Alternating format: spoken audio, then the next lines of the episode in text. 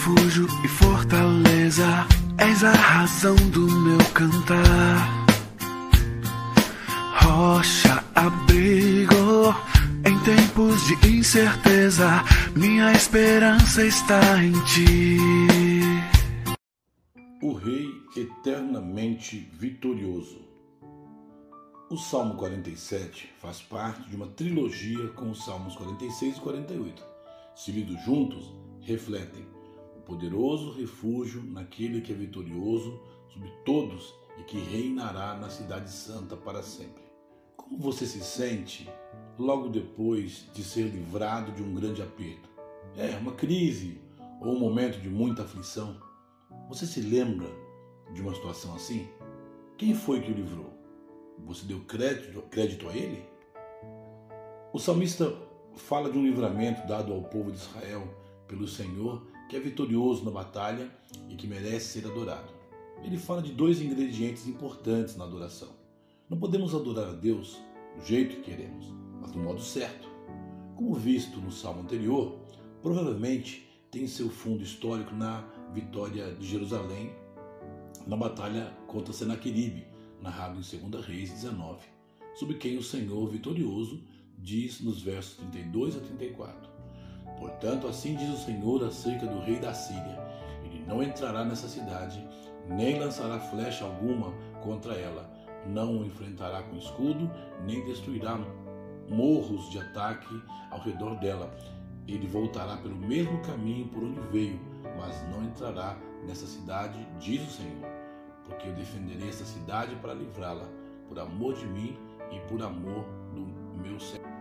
Este salmo, em suas duas divisões, convida a todos a celebrarem ao Rei eternamente vitorioso, com alegria e entendimento. Ou seja, o autor descreve as razões por que Deus deve ser adorado e como devemos fazê-lo. Na primeira parte do texto, que vai até o verso 4, lemos que devemos adorar a Deus com alegria. Embora para muitos isso não é uma realidade.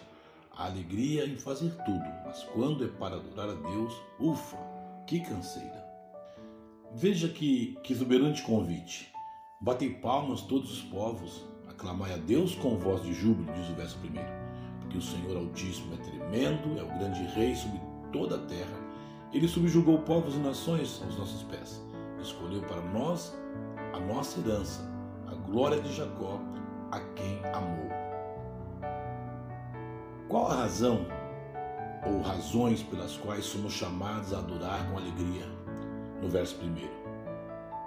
Nos demais versos, o salmista explica, porque ele é tremendo, grande rei, subjugou povos e nações e escolheu a herança para o seu povo. Que razões você tem para adorar com alegria? O louvor alegre, jubiloso, é resultado de conhecimento de quem ele é. Quem ele é para você? É sobre isso que a segunda parte do poema trata. Um convite à adoração. Cantai louvores, cantai louvores, sim, cantai louvores ao Rei. Como cantar louvores? Como conhecimento. Conhecimento de quem Ele é. Deus, Rei de toda a terra, exaltado com soberania. Deus subiu entre as nações. O Senhor subiu ao som de trombeta. Cantai louvores a Deus, cantai louvores. Cantai louvores ao nosso Rei, cantai louvores, pois Deus é o Rei de toda a terra. Cantai louvores com conhecimento. Deus reina sobre as nações, ele está sentado sobre o seu santo trono. Os príncipes dos povos se reúnem com o povo de Deus de Abraão, porque os escudos da terra pertencem a Deus. Ele é exaltado com soberania. O salmista, nesse poema, descreve o Senhor como vitorioso, todo-poderoso, sentado no seu alto e sublime trono, governando a sua cidade.